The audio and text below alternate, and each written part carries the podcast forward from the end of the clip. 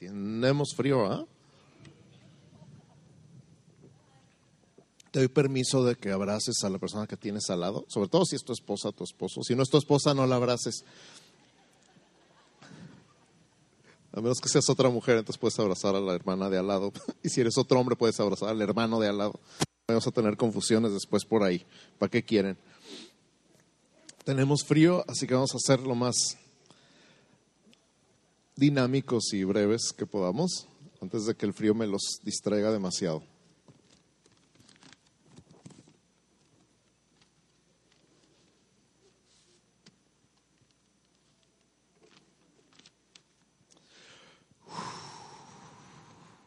Este año hemos conocido a Dios, como diría Luis Miguel, no sé tú, pero yo he conocido a Dios de una manera que nunca antes lo había visto. Tengo 30 años en el Evangelio y se los he dicho una y mil veces, como Dios es infinito, nunca vas a acabar de conocerlo.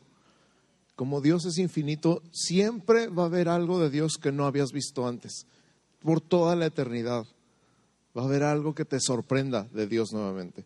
Por eso el lema de este año fue conociendo a Dios. Y todo este año hemos visto características y atributos de Dios, cosas que a lo mejor no sabías, cosas que a lo mejor ya sabías pero habías olvidado, cosas que a lo mejor ya sabías pero no las sabías como las sabes el día de hoy. ¿Te ha pasado lo que a mí? ¿Sí? No, nada. Están congelados. Entonces, hoy vamos a ver una nueva serie, una miniserie dentro de nuestro tema anual de Conociendo a Dios. Y esta serie se llama Comunidad para Dios. Di conmigo, comunidad para Dios. O sea, Dios soñó tener una familia. Dios soñó con tener un pueblo que fuera su pueblo.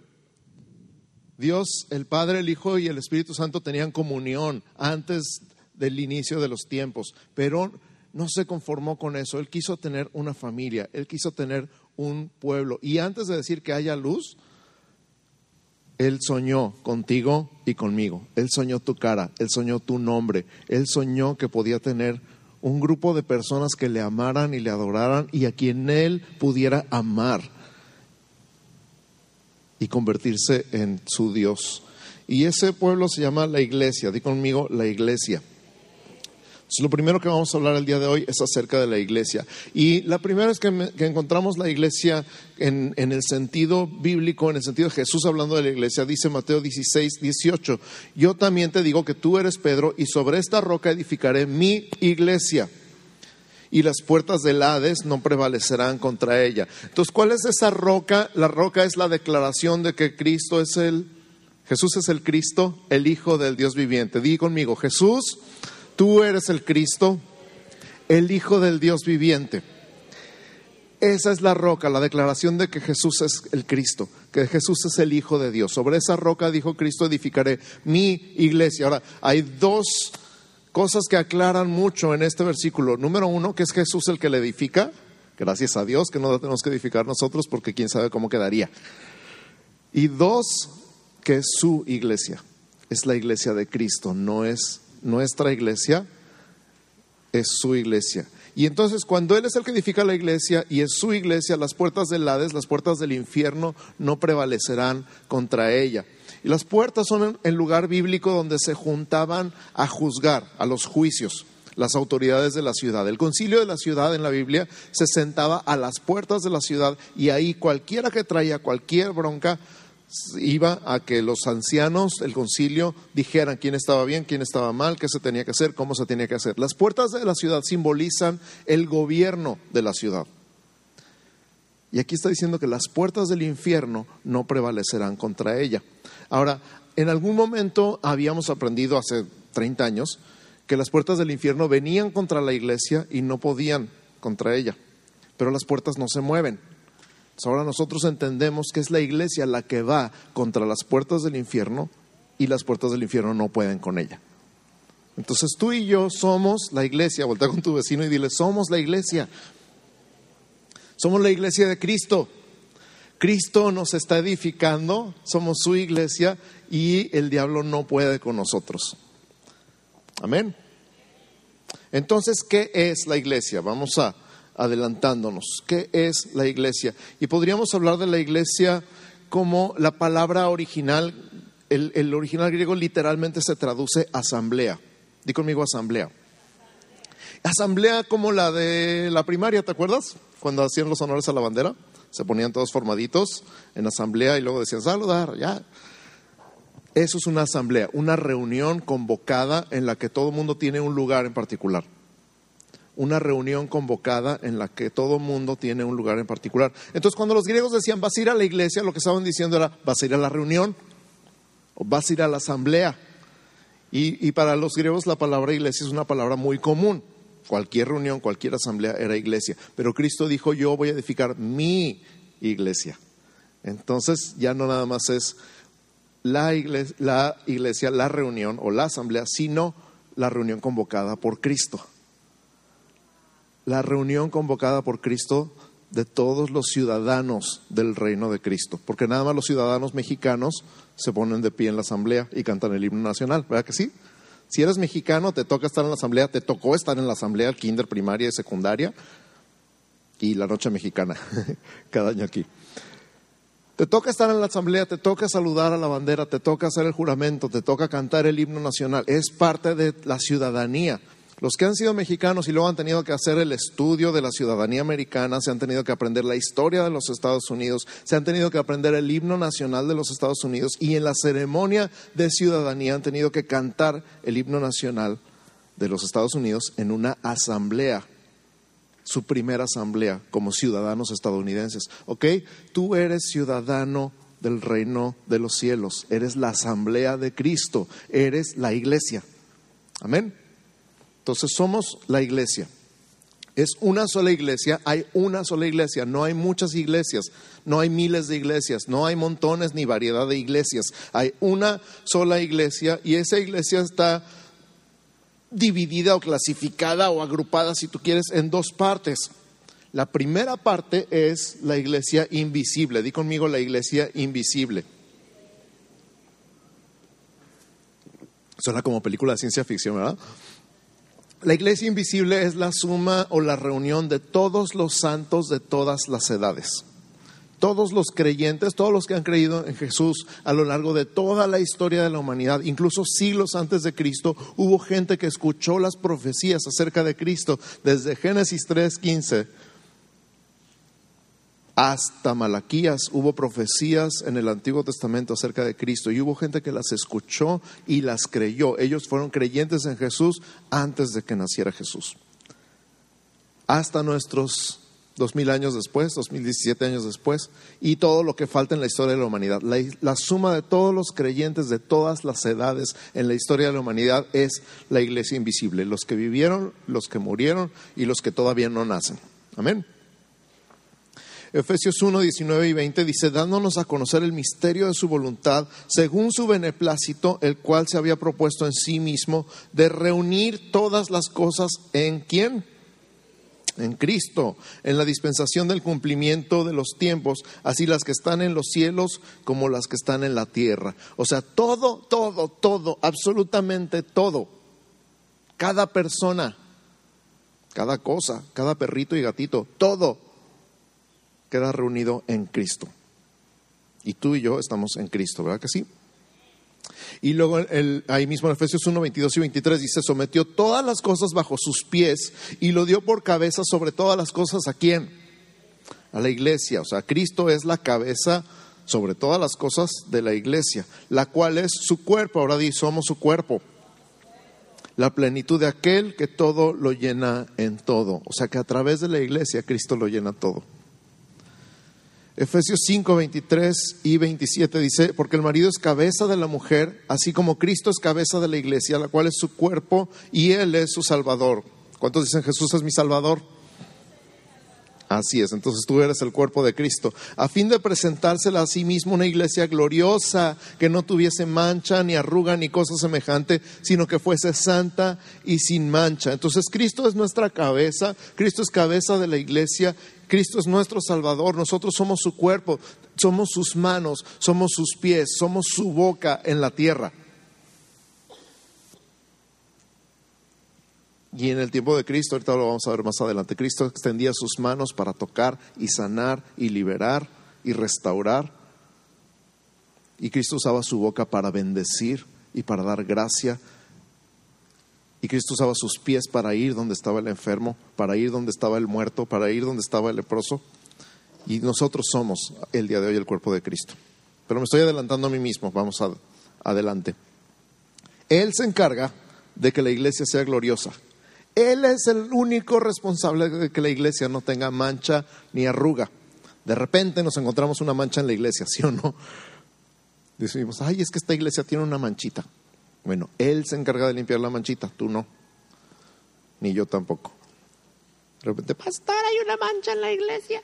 Bueno, encárguesela al, al encargado de limpiar la iglesia. Él es el encargado de que la iglesia quede gloriosa, sin mancha ni arruga. Efesios 5, 30 al 32 dice, porque somos miembros de su cuerpo, otra vez, de su carne y de sus huesos. Por eso dejará el hombre a su padre y a su madre y se unirá a su mujer y los dos serán una sola carne. Grande es este misterio, mas yo digo esto respecto de Cristo y de la iglesia. ¡Wow! ¡Wow! A ver, a ver, a ver, a ver, a ver. Cristo dejó al Padre y se unió a la iglesia y serán una sola carne. Es lo que está diciendo aquí, ¿verdad? Y no fue eso lo que hizo Cristo. Dejó el cielo. Por raro que nos parezca, se separó del Padre, tal vez nada más por un instante en la cruz cuando dijo, Dios mío, Dios mío, ¿por qué me has abandonado? Para unirse a la iglesia, a ti y a mí y ser uno con nosotros. Ahora di, soy uno con Cristo.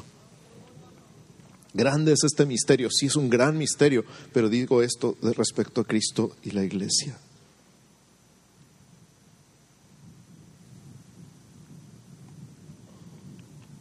Padre mío, quién sabe qué hice.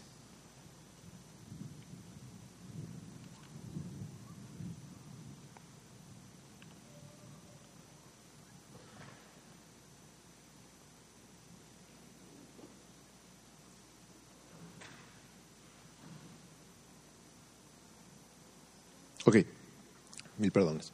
Colosenses 1:12 dice, con gozo, dando gracias al Padre que nos hizo aptos para participar de la herencia de los santos en luz. Di conmigo, participar de la herencia de los santos en luz. Acuérdate, la iglesia invisible es la suma de todos los santos de todas las edades. Y todos los santos de todas las edades tienen una herencia. Y esa herencia es la luz de Dios en nuestra vida. Y nosotros nos gozamos, nos alegramos, somos felices, estamos contentos porque nos hizo aptos, o sea, capaces de participar, de recibir, de tener y de compartir la herencia de los santos en luz. ¿A poco no te da gusto?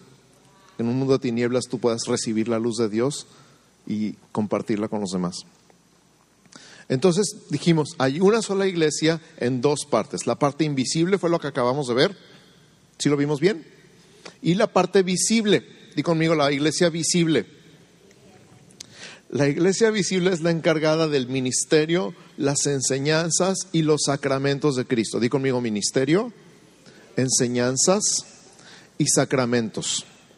ministerio significa literalmente servicio. Ministrar es servir. Tú tienes un vaso, yo tengo una jarra, yo te ministro agua. Ministrar es servir. Y Cristo vino no a ser servido, sino a servir y a dar su vida en rescate por muchos. Entonces nosotros continuamos el ministerio de Cristo.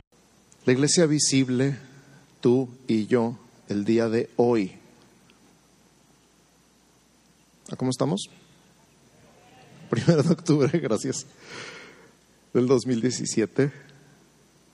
Tenemos el privilegio de llevar la estafeta del ministerio de Cristo en la tierra. O sea, servir en la tierra como Cristo sirvió mientras caminó aquí. Las enseñanzas de Cristo, o sea, toda la palabra de Dios en los evangelios, las buenas nuevas de salvación y los sacramentos de Cristo. ¿Qué son los sacramentos? El bautismo, la comunión, las ceremonias de matrimonio, son los sacramentos de Cristo. y tú y yo somos los guardianes de los sacramentos de Cristo en la tierra. mientras haya iglesia, habrá bautizos.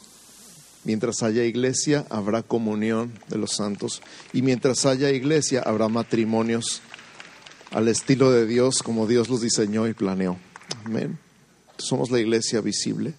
Primera de Corintios 12, 28 dice, y aún nos puso Dios en la iglesia, primeramente apóstoles, luego profetas, lo tercero maestros, luego los que hacen milagros, después los que sanan, los que ayudan, los que administran, los que tienen don de lenguas, diferentes dones, diferentes habilidades sobrenaturales dadas por el Espíritu Santo. ¿Para qué? Para el ministerio, para servir para servir a la iglesia, para servir en el reino de Dios, para servir a un mundo que necesita desesperadamente el ministerio de Cristo. Efesios 4, 11 al 13, el mismo constituyó a unos apóstoles, a otros profetas, a otros evangelistas, a otros pastores y maestros, a fin de perfeccionar a los santos. ¿Quiénes son los santos? Nosotros somos los santos. Para la obra del ministerio, o sea, para servir, perfeccionar a los santos para servir. ¿Para qué existimos los apóstoles, los profetas, los evangelistas, los pastores y los maestros? Para perfeccionar a los santos, para servir, para la edificación del cuerpo de Cristo. ¿Quién edifica el cuerpo de Cristo? Cristo. Él edifica su iglesia. ¿A quién usa Cristo para edificar su iglesia? A ti y a mí, a nosotros. ¿No es impresionante? ¿Hasta cuándo? Hasta que todos lleguemos a la unidad de la fe y del conocimiento del Hijo de Dios, a un varón perfecto, a la medida de la estatura de la plenitud de Cristo. ¿Qué medido? Tototototota. ¿Quién dice, yo ya alcancé la estatura de Cristo? Yo tampoco. A todos nos falta. Y nos falta un chorro. Entonces todavía no llegamos bastante obvio, ¿verdad? Las esposas dicen, no, todavía no llegamos. Los esposos dicen, no, todavía no llegamos. Entonces todavía seguimos siendo perfeccionados para la obra del ministerio. Todavía estamos en proceso de ser perfeccionados para la obra del ministerio. Isaías 59, 21 Dice, y este será mi pacto con ellos, dijo Jehová, el espíritu mío que está sobre ti y mis palabras que puse en tu boca no faltarán de tu boca, ni de la boca de tus hijos, ni de la boca de los hijos de tus hijos, dijo Jehová, desde ahora y para siempre. Nunca van a faltar, nunca van a faltar las palabras de Dios en tu boca. Di conmigo, nunca van a faltar las palabras de Dios en mi boca. ¿Cuál es el reto?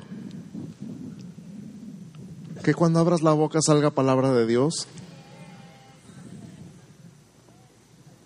Voltea con tu vecino y dile, te reto a que cuando abras la boca salga palabra de Dios. Te reto a que cuando abras la boca lo que salga sea palabra de Dios. Ese va a ser el reto del mes.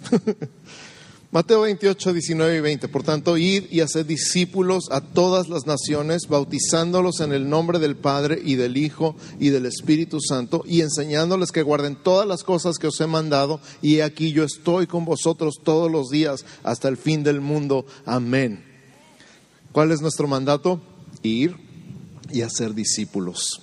¿Discípulos nuestros? No, discípulos de Cristo por todos lados, donde quiera que vayas, en el trabajo, en la escuela, en el camión, en el taxi, en la DAX, en donde se te ocurra, donde te pares, ve discípulos. ¿Cuándo los dejas en paz? Cuando se bauticen, bautizándolos. Y ni siquiera después de bautizar, porque dice, y enseñándoles que guarden todas las cosas que os he mandado, hasta que aprendan a guardar todas las cosas que Cristo nos ha mandado. ¿Y cuál es la promesa? Que Él va con nosotros. Desde el principio dijo, cuando dos o tres se reúnen en mi nombre, ahí estoy yo en medio de ustedes. Él va contigo todos los días hasta el fin del mundo. Entonces la iglesia visible es la reunión de los cristianos que asisten regularmente, que son parte de. Y está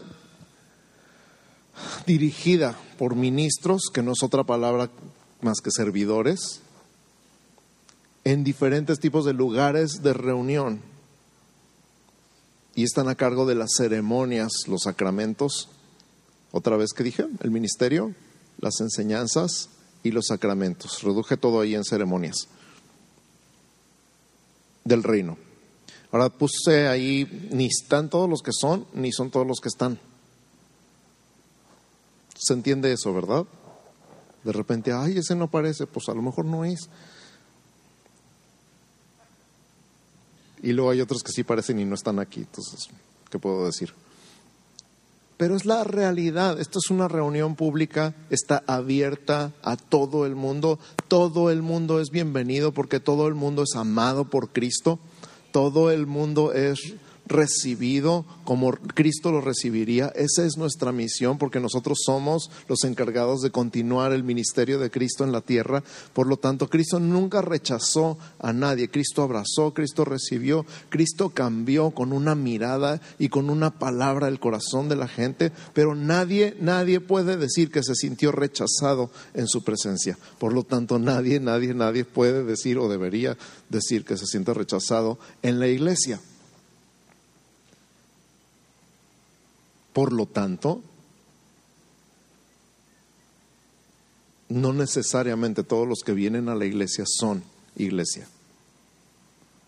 Están en proceso de, pero no necesariamente son. Y no necesariamente por no venir a la iglesia no son iglesia, porque ya dijimos que todos somos la iglesia. Entonces, ¿sí vemos la diferencia? ¿Sí? Ni están todos los que son, ni son todos los que están. Digo conmigo, ni están todos los que son, ni son todos los que están. Antes de que me digas, ay, es que el hermanito fulano, bueno, ¿qué te puedo decir? No existe un modelo oficial de la iglesia. Di conmigo, no existe un modelo oficial de la iglesia. O sea, en ningún lado está escrito cómo tiene que ser el lugar donde se reúna la iglesia. No somos McDonald's.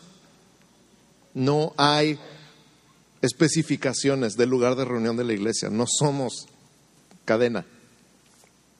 Tampoco está escrito con lujo de detalles cómo tiene que ser el liderazgo de la iglesia. En algunos lugares hay un solo pastor, en otros lugares hay un consenso de ancianos, en otros lugares hay una junta de administradores. Eso no tiene nada que ver con que si es iglesia o no es iglesia. Es que acá sí es la iglesia porque acá está funcionando con las especificaciones. ¿Cuáles especificaciones? O sea, sí hay en la Biblia que haya pastores y también apóstoles y profetas, evangelistas y maestros. Pero no quiere decir que haya un pastor o que haya un consejo de pastores. Eso lo ponemos nosotros. No hay un modelo oficial de la forma de organización de la iglesia, si los cultos tienen que ser en la mañana o tienen que ser en la noche, si tenemos que ser escandalosos o tenemos que ser calladitos, si tenemos que ser en células o tenemos que ser en grupos medianos. No hay un modelo oficial y mucho menos de la forma de llevar el servicio. En algunos lugares cantan una hora y luego predican diez minutos. Y en otros lugares cantan diez minutos y predican una hora. No hace eso diferencia. En algunos lugares alaban al Señor con puras guapachosas. Felizmente. y nosotros somos más rockeros. Felizmente, o sea, Dios quiere que seas libre, que disfrutes la variedad, porque nosotros somos los de, no, así no. Así no es la iglesia de Cristo. ¿Y tú cómo sabes? Entonces, yo he hecho un compromiso y lo he hecho público con otros pastores. Mis labios están sellados para cualquier juicio a cualquier iglesia de cualquier estilo y a cualquier pastor. Ese es mi pacto con ellos. Mis labios están sellados. Yo no voy a decir nada malo de ti. No importa si tú digas algo malo de mí, no te estoy pidiendo eso. Nomás yo no voy a juzgar, ni criticar, ni decir que sí, que no. Porque el único que edifica la iglesia es Cristo y el único que la lava y la plancha es Cristo. Así que tú y yo somos la iglesia. Amén. Di conmigo, somos la iglesia.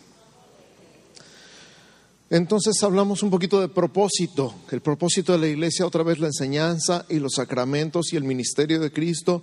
Dios ideó la iglesia como un lugar donde podamos tener compañerismo. Di conmigo compañerismo.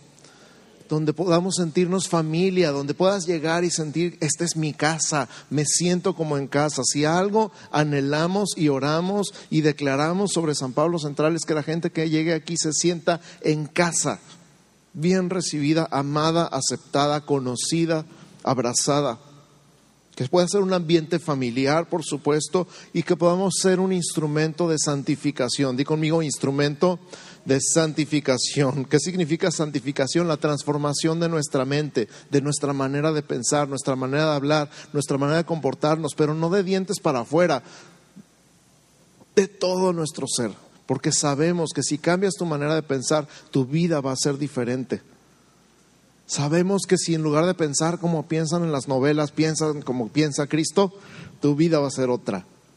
Lo sabemos porque lo sabemos, porque lo sabemos, porque lo hemos comprobado mil veces. Y entonces la iglesia se convierte en un instrumento de santificación en las manos de Dios. O sea, Dios nos usa a unos para transformar a otros y Dios usa a esos otros para transformarnos a nosotros. Él decidió que fuera así. Y mantener la Biblia como única fuente de fe y doctrina.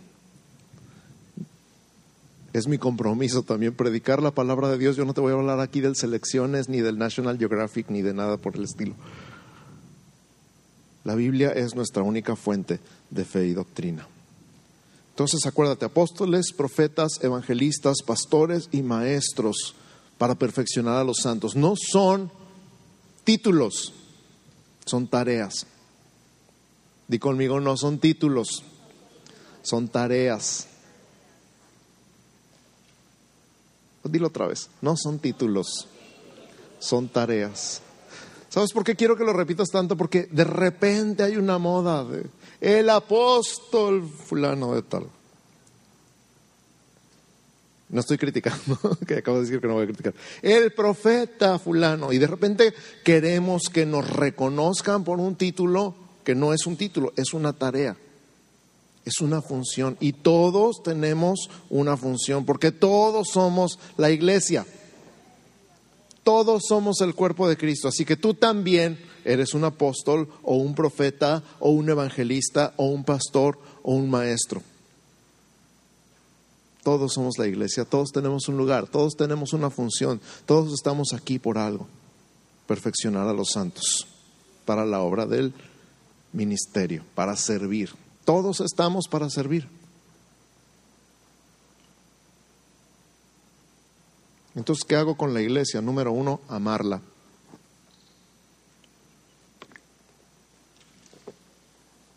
¿Qué hago con la iglesia? Número uno, ámala.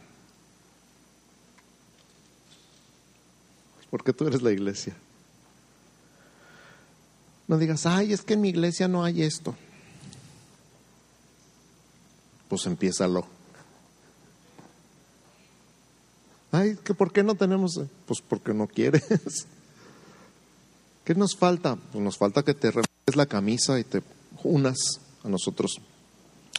Número dos, pertenecer a ella.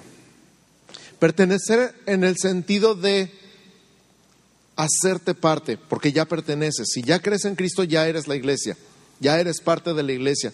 Pero muchas personas dicen, es que yo no me siento parte de la iglesia. Pues que tanto te has involucrado en la iglesia. Si no te involucras, no te vas a sentir parte. Si no te ha costado tiempo, dinero y energía, no te vas a sentir parte.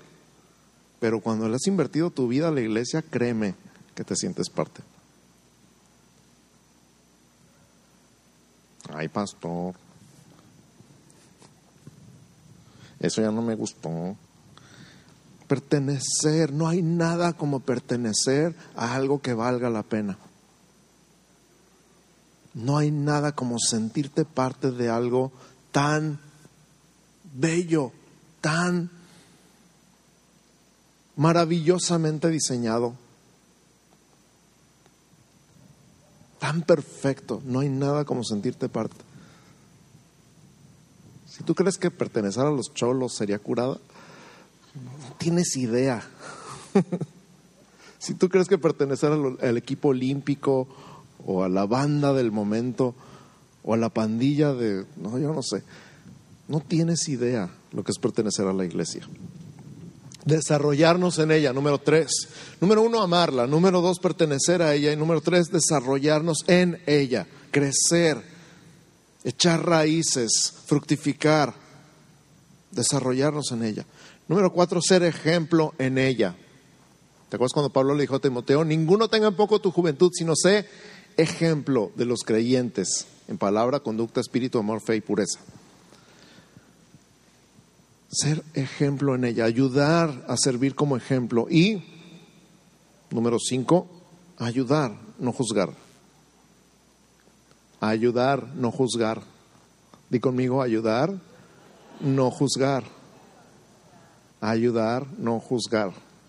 ¿He escuchado la historia de la persona esta que se estaba riendo en una esquina porque quién sabe cuánta gente se había tropezado con la misma piedra, pero nadie había quitado la piedra del camino? ¿Sí lo han oído o no? Se estaba riendo y dice, ¿por qué te ríes? Es que van siete, ocho, diez personas que se tropiezan con la misma piedra, todos salen cojeando, todos dicen maldiciones, pero nadie quita la piedra del camino. De repente se nos da juzgar, criticar, maldecir, pero no hacer nada. Entonces, ayudar, no juzgar. Gálatas 6, versos 1 al 6. Gálatas 6, del 1 al 6 dice, hermanos, si alguno fuere sorprendido en alguna falta, vosotros que sois espirituales, restauradle con espíritu de mansedumbre, considerándote a ti mismo, no sea que tú también seas tentado. Me daba risa esto de vosotros que sois espirituales. La primera vez que leí esto hace muchos años, así como, como todavía era chilango, dije, cámara. Así nos llevamos, Pablo. ¿Está siendo, está siendo sarcástico o qué? Pero no, está diciendo la verdad. Ustedes que son espirituales, restáurenle con espíritu de mansedumbre, considerándote a ti mismo, no sea que tú también seas tentado, porque todos somos tentados. Verso 2, sobrellevad los unos las cargas de los otros y cumplid así la ley de Cristo. Porque el que ah, el que se cree ser algo no siendo nada, a sí mismo se engaña. Así que cada uno someta a prueba su propia obra y entonces tendrá motivo de gloriarse solo respecto de sí mismo y no en otro, porque cada uno llevará su propia carga. El que es enseñado en la palabra haga partícipe de toda cosa buena al que lo instruye. Entonces, fíjate, dice dos veces carga. Una vez dice que sobrellevemos las cargas de los unos de los otros y luego dice que cada quien lleve su propia carga. ¿Cuál es la diferencia? que hay cargas demasiado pesadas para llevarlas solo.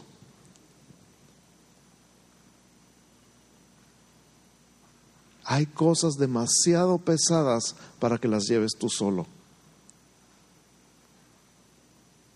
Y la idea de Cristo para la iglesia es que llevemos las cargas pesadas los unos de los otros. De hecho, el griego original usa dos palabras diferentes para carga. Hay una es varos y la otra es bastazo. Una es la que puedes cargar tú solo y deberías cargar tú solo.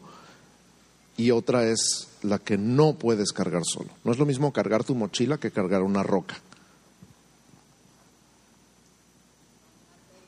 A una tele que se está cayendo. Gracias por recordarme. Pero hay cosas en tu vida que son demasiado pesadas para que las lleves tú solo. Y no era el diseño de Dios, el propósito de Dios que las cargaras tú solo. Voltea a tu alrededor. Aquí tienes una familia que te puede ayudar con esas cargas demasiado pesadas.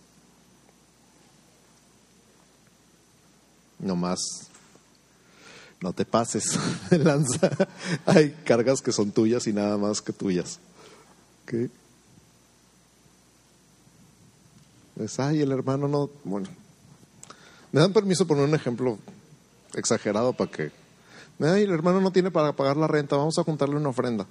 Y al otro mes, ay, el hermano no tiene para pagar la renta otra vez, vamos a juntarle una ofrenda. Y el tercer mes, ¿sabes qué? Ese es tu varos, no tu bastazo. O sea, eso te toca a ti.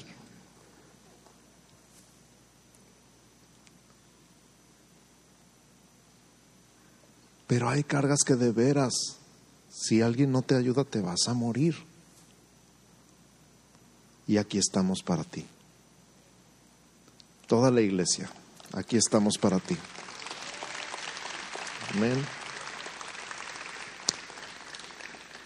Entonces la iglesia es unidad con Cristo, somos los receptores de todos sus beneficios y también somos los benefactores, los que recibimos la ayuda para darla, los que recibimos la bendición para darla. Somos el cuerpo de Cristo, nosotros recibimos la sanidad de Dios para orar por sanidad por los que están enfermos, nosotros recibimos la provisión de Dios para orar y dar provisión a los que necesitan provisión, nosotros recibimos la paz de Dios para transmitir la paz de Dios a los que viven sin paz.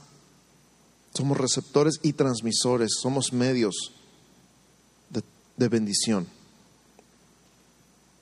Tenemos unas creencias y una fe común y tenemos una nueva vida en Cristo. Y entonces somos mayordomos. Di conmigo mayordomos. ¿Qué es mayordomo? Es un administrador. No es el dueño. El mayordomo no es el dueño. Aunque vive en la casa y goza de todos los bienes, no es el dueño, es el administrador. ¿Has visto películas y series de televisión donde hay mayordomos? Bien elegantes, bien guapos. Nada es suyo, pero todo lo mande. Son muy rateros. Bueno, depende de la película.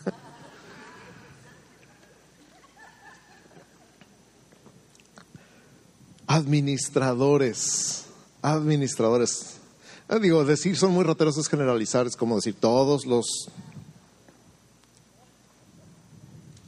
Quiero tener cuidado porque luego se me ofenden. Todos los hombres son iguales. No es cierto. Todas las mujeres son iguales. No es cierto. Todos los abogados son rateros. No es cierto. Todos los pastores son...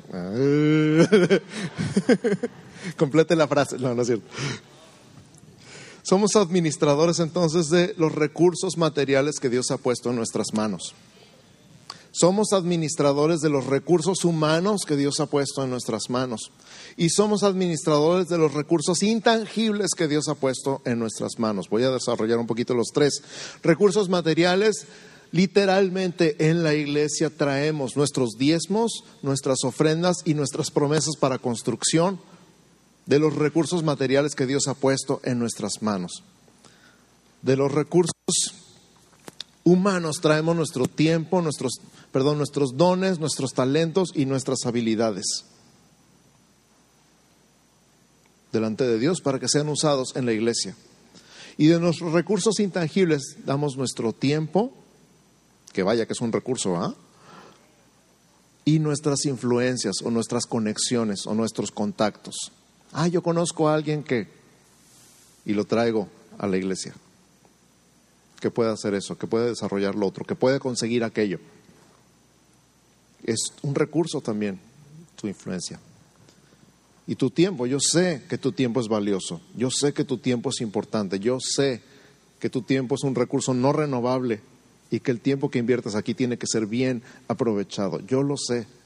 Esa es la responsabilidad más grande que tenemos los líderes de no hacer a la gente perder su tiempo. Pero es el tiempo que Dios ha puesto en tus manos y yo te pregunto, ¿en qué lo estás usando? ¿Estás siendo sabio con Él? ¿Lo estás desperdiciando? ¿Qué estás haciendo con Él? Termino. Tres leyes de mayordomía. Número uno, Dios es el dueño de todo. Dios es el dueño de todo. Salmo 24.1 de Jehová es la tierra y su plenitud, el mundo y los que en él habitan. Dios es el dueño de todo y de todos. Número dos, yo soy un administrador. Primera de Corintios 4.2. Primera de Corintios 4.2. Ahora bien, se requiere de los administradores que cada uno sea hallado fiel. Fidelidad. Número 3. Voy a dar cuentas. Voy a dar cuentas. Romanos 14.12. De manera que cada uno de nosotros dará a Dios cuenta de sí. Por lo tanto, mientras viva con estos tres principios o estas tres leyes o reglas de mayordomía en mi vida, voy a entregar buenas cuentas. Si me acuerdo que mi carro no es mi carro, es el carro de Dios y que yo manejo ese carro y que yo lo lavo y lo aspiro y etcétera, etcétera, etcétera, le tengo que dar servicio al carro de Dios, pues ni modo que diga, ay no, qué flojera, ay no, no tengo dinero. ¿Por qué? Porque no es mi carro, ni mi casa, ni mi perro ni mi trabajo, ni mi chequera, ni mi tarjeta de crédito. ¿Te das cuenta? Como no es tuyo, no puedes hacer con él lo que quieras. Entonces, Señor, ¿qué quieres que haga con este dinero? Señor, ¿qué quieres que haga con este carro? Señor, ¿qué quieres que haga con este tiempo, con este contacto? ¿Por qué trajiste esta influencia a mí? ¿Qué quieres que haga con él? Y entonces ser buenos mayordomos. Ahora repite conmigo, todos somos la iglesia. Todos somos la iglesia. Todos somos mayordomos. Todos tenemos algo que traer, algo que entregar, algo en que servir. Todos somos la iglesia. Voltea con tu vecino y dile, eres la iglesia. Y al otro lado y dile, somos la iglesia. Así que, gracias a Dios por la iglesia. Gracias a Dios por la iglesia. Eh, les voy a decir algo. Tenemos a todos nuestros jóvenes sentados juntos aquí, nuestro grupo de jóvenes. Pónganse de pie, muchachos. Déjenme darles un aplauso.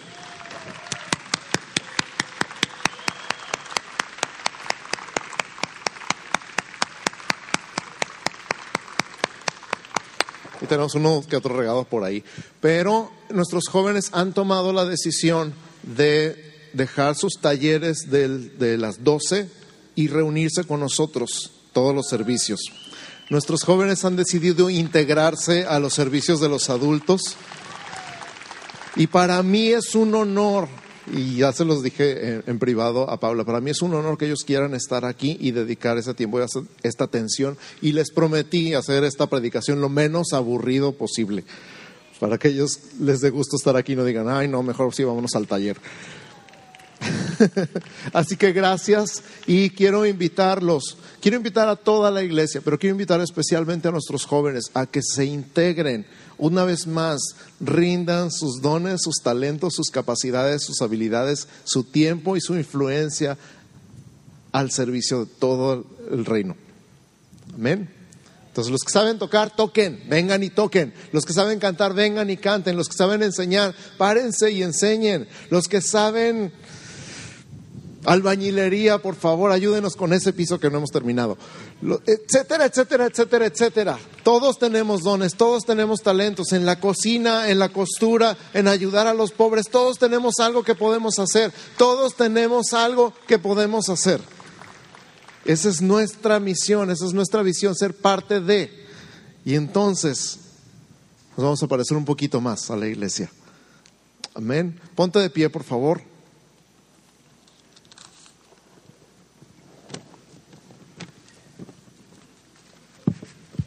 Y di, Señor, gracias por la iglesia. Toma la mano o pon tu mano en el hombro de, los que tienes al lado, a, la izquierda y a la derecha, y di, gracias por hacernos iglesia. Gracias porque tú diseñaste un lugar donde nadie estuviera solo, donde nadie que tuviera que cargar solo sus cargas, donde nadie tuviera que llorar solo o reír solo. Gracias Señor porque tú diseñaste esta cosa tan maravillosa y tan perfecta llamada iglesia. En el nombre de Jesús. Y quédense ahí de pie mientras van acercando los elementos de la comunión. Quédense ahí juntos. Abrácense, aprovechen que no tengan frío.